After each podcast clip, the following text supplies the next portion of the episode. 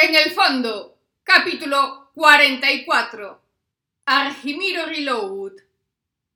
Ramón conducía como un psicópata farfullando por lo bajo cosas del tipo de como se entere la concejala, la madre que lo parió, le voy a partir las piernas. Y así, sucesivamente y sin interrupción, hasta que llegamos a la casa de Argimiro. Yo me reía por dentro. Pero qué bien nos la había jugado el Argimiro. Dio un frenazo seco que casi hace saltar el airbag. Salió corriendo del coche sin esperar por mí. Se lanzó sobre la puerta y cuando se cansó, es decir, dos milésimas de segundo después de salir del coche, sacó la pistola y pegó dos tiros que me dejaron más seca que el frenazo. No, no es que los tiros me los pegase a mí, se los pegó a la cerradura. La puerta se abrió tímida y Argimiro y su mujer se asomaron por la ventana abrazados el uno a la otra, con la misma cara de poca cosa que tenían en la anterior visita y sin aparentar pánico por lo que acababa de suceder, como si no hubiesen escuchado los disparos o fuese de lo más normal del mundo. Ramón entró y yo salí del coche. Sin prisa. Debí salir a toda prisa para decirle que tuviese algo de sentido, que no hiciese semejante cosa. Vamos, para hacerlo entrar en razón. Pero en el fondo estaba disfrutando con el espectáculo. Y al final, si Argimiro había tenido la sangre fría de engañarlo, que tragase con las consecuencias. Y si Ramón lo mataba, tenía licencia de armas, así que también era grande para asumir sus culpas. Y el que le dio la licencia, lo mismo. Cuando llegué dentro, el matrimonio lloraba como en el entierro de la sardina, muy alto, pero sin ningún sentimiento. Ramón tenía los ojos encendidos, los apuntaba con la pistola con pulso firme, parecía otra persona, parecía una película. Me dijo que registrase todo hasta encontrar las escrituras.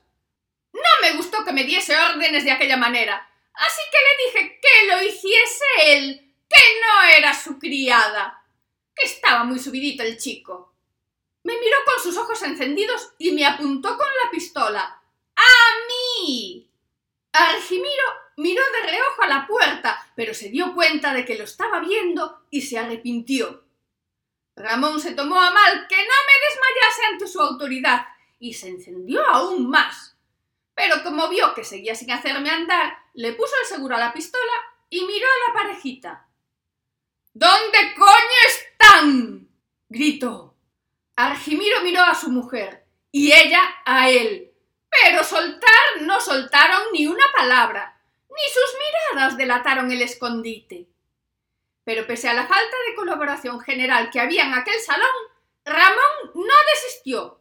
Se acercó con paso decidido a una figura que había en el mueble, la cogió y la tiró al suelo haciéndola añicos. Ellos se miraron de nuevo, sin ceder.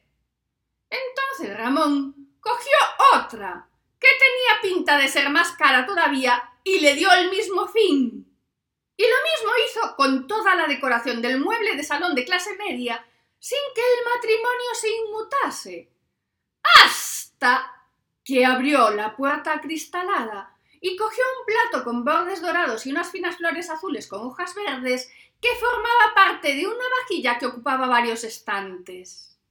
No le hizo falta ni acabar de poner los dedos sobre la fina porcelana. La mujer se le tiró a los pies, en sentido figurado y le suplicó que no lo rompiese. Ramón hizo como que pasaba de ella y sacó el plato de su sitio. Lo hizo haciendo que cogía fuerza y miró a Argimiro. Argimiro miró a su mujer que lloraba. Ahora en serio, en serio de verdad, con desesperación desesperada. Y en milésimas de segundo, Ramón tenía las escrituras en la mano sustituyendo el plato de porcelana. Ramón soltó el plato porque quería coger el fajo de escrituras con las dos manos, para asegurarse de que esta vez no lo vacilaban. Se sentó en el sofá y abrió la carpeta. Miró una a una todas las escrituras. Esta vez hizo un análisis más pormenorizado, no para verificar la autenticidad, que de eso tenía tanta idea como yo, es decir, ninguna. sino para analizar las reacciones de la parejita. La mujer seguía llorando desesperada mirando los platos de la estantería y su marido la estaba consolando. Ni una simple mirada a Ramón, ni una esperando por la bendición, ni una de está colando. Nada. Lo único que les preocupaba era volver a colocar el plato en la misma posición en la que estaba unos minutos antes de aquel desafortunado suceso que les costaría olvidar. Ramón se quedó conforme y marchó, sin decirme el clásico venga, ni nada. Salió y yo detrás, porque allí no hacía nada. Entró en el coche y arrancó, aún sin esperar a tenerme dentro.